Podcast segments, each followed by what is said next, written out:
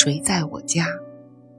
海灵格家庭系统排列第六章第八节：感觉的分类。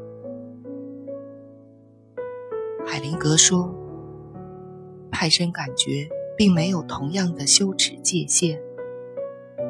表达派生感觉时，很可能惹人耻笑。你不会相信派生感觉能照顾你。派生感觉有一些感染力，它们是戏剧化的，是令人兴奋的，并会产生活生生存在的假象。但是，这样一个活生生的代价是，那个人必须维持弱小和无助的形象。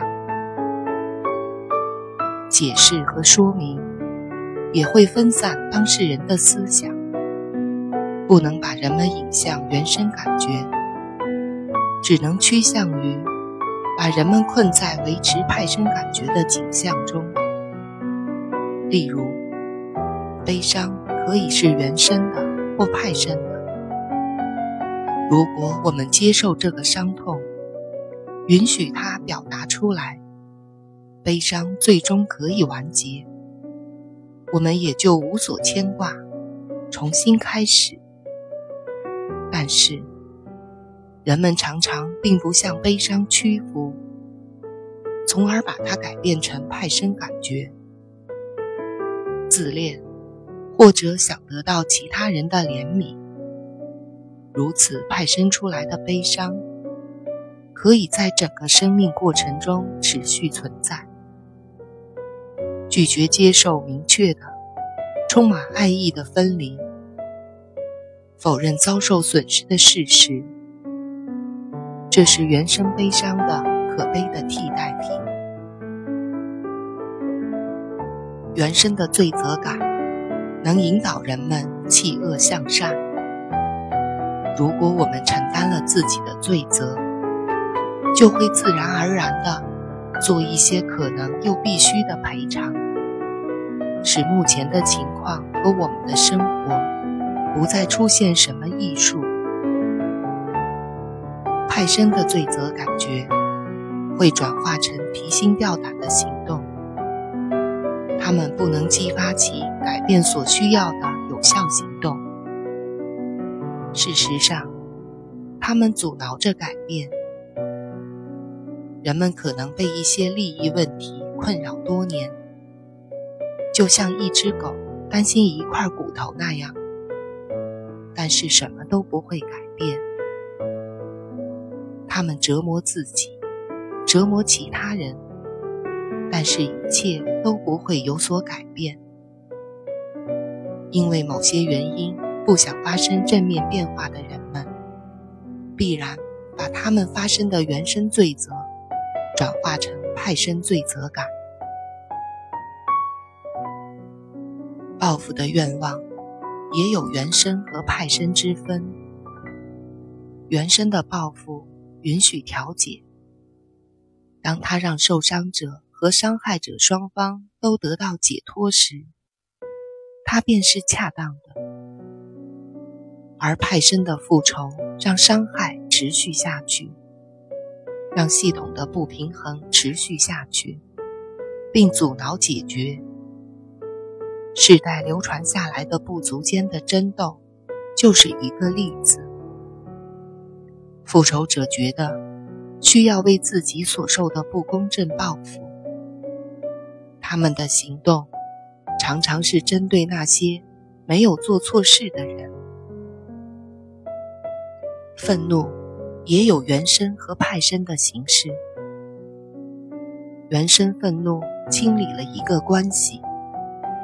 完结之后没有留下任何创伤，而派生愤怒常常是我们对某人做了一些事情之后出现的。某人会因为这些事对我们满怀愤怒，他表现出来的愤怒正是我们引发出来的他内在的愤怒。派生愤怒和派生罪责感一样。尝试不行动的理由。在关系方面，派生愤怒有时会用来回避表达自己的要求，就好像我需要什么的时候，你从没有注意到。另一个例子就是，那人觉得自己赢了钱，却没有兑现，不去找老板讨价还价，却跑回家里和老婆孩子发脾气。当苦难是原生的时候，当事人会忍受他必须忍受的东西，然后收拾残局，重新开始。当苦难是派生的时候，他们就开始了苦难的下一个回合。抱怨常常是接受的变形表现，让人们变得强劲的事和让人们变得弱小的事物之间的差别，也适用于很多其他的领域，例如知识和信息。你可以问一下自己。这种知识是指向解决办法，还是阻碍解决？